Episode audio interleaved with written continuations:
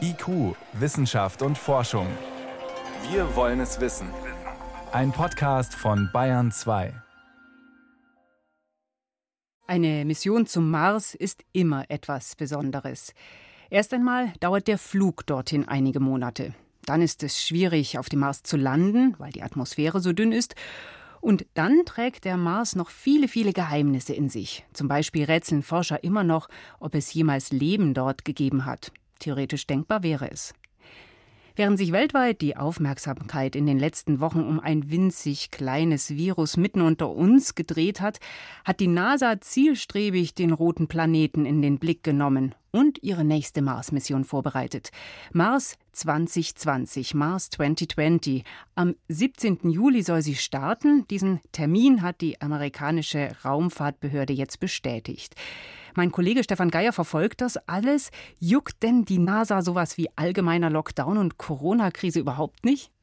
Doch, das hat sogar die NASA vor sehr große Herausforderungen gestellt. Das ist ja eine Behörde und auch die Beamten und Ingenieure dort mussten ins Homeoffice, aber ein Teil von denen musste eben auch weitermachen, den Zwei-Wochen-Schichten. So eine Mars-Mission, das ist ja kein Spaziergang. Das ist eine große Unternehmung, da wird jahrelang dran gebastelt und da kann man jetzt nicht sagen, du, dann warten wir einfach noch drei, vier Monate, geht nicht. Im Juli geht nämlich das Fenster auf und das dauert nur drei, vier Wochen. Das gibt es nur alle zwei Jahre, denn dieser Flug zum Mars, der macht nur Sinn, wenn die Konstellation Erde-Mars passt. So also nah, muss nah sein. So nah wie möglich äh, braucht man für diesen kürzesten Flug, der dann sieben Monate dauert. Das heißt, wer jetzt nicht startet, der muss wieder zwei Jahre warten. Okay, Jetzt geht es dann also los und die NASA hat auch den fahrbaren Roboter schon vorgestellt, der da hochfliegen soll. Was soll der denn machen? Er soll mit Ausdauer unterwegs sein. Perseverance heißt er, Ausdauer. Das Ganze erinnert so ein bisschen an einen fahrbaren Spielplatz für Ingenieure. Beispiel, er hat ein Detektivpärchen an Bord, heißen auch Sherlock und Watson. Mhm. Die NASA hat immer einen Sinn für ein bisschen Show. Sherlock ist ein Messinstrument am Ende eines Roboterarms und der arbeitet eng zusammen mit Watson, eine Spezialkamera, die auf dem Rücken des Rovers sitzt. Was sollen die beiden machen? Die suchen Gestein, kleine Körnchen, vielleicht so groß wie ein Sandkorn, und schauen, sind da Spuren von altem Leben drin, also organisches Material, Kohlenstoff, die Bausteine des Lebens.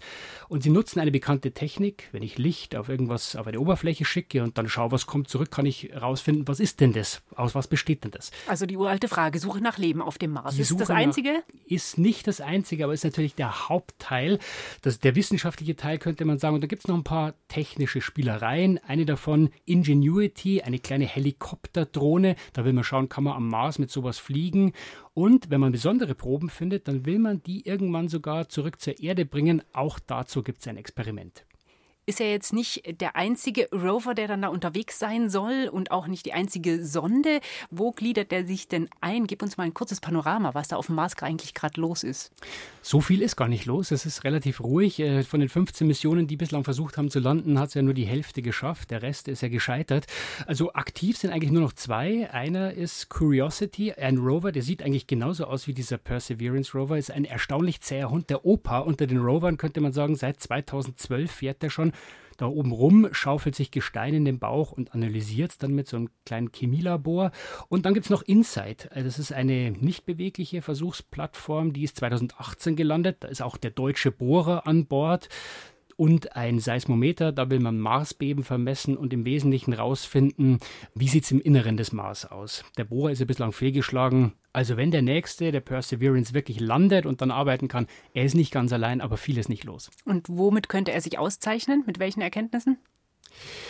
Also was die harte Wissenschaft anbelangt, die Chemie, ist es, wie gesagt, diese Suche nach Fossilien von Bakterien. Man hat das Ganze schon mal im Versuch mit diesen äh, Instrumenten Sherlock und Watson in Australien versucht. Da hat man über 500 Millionen Jahre alte Bakterien gefunden. Das Ganze ist natürlich recht aufwendig, auch am Mars dann erst recht, aber wäre sensationell. Und technisch, naja, diese kleine Helikopterdrohne, da will man rausfinden, kann man am Mars fliegen? Die Atmosphäre ist ja viel dünner, ist eine reine Technikdemonstration, wäre aber sehr hilfreich auch für zukünftige Missionen, wenn man eben nicht nicht nur langsam da rumrollen, sondern auch weiter fliegen kann und das Terrain erkunden und dann dieses Sample Return. Kleine Kapseln füllen mit Marsmaterial und zur Abholung bereitstellen. Das ist das Fernziel, denn man will so bald wie möglich mal Material vom Mars auf die Erde bringen.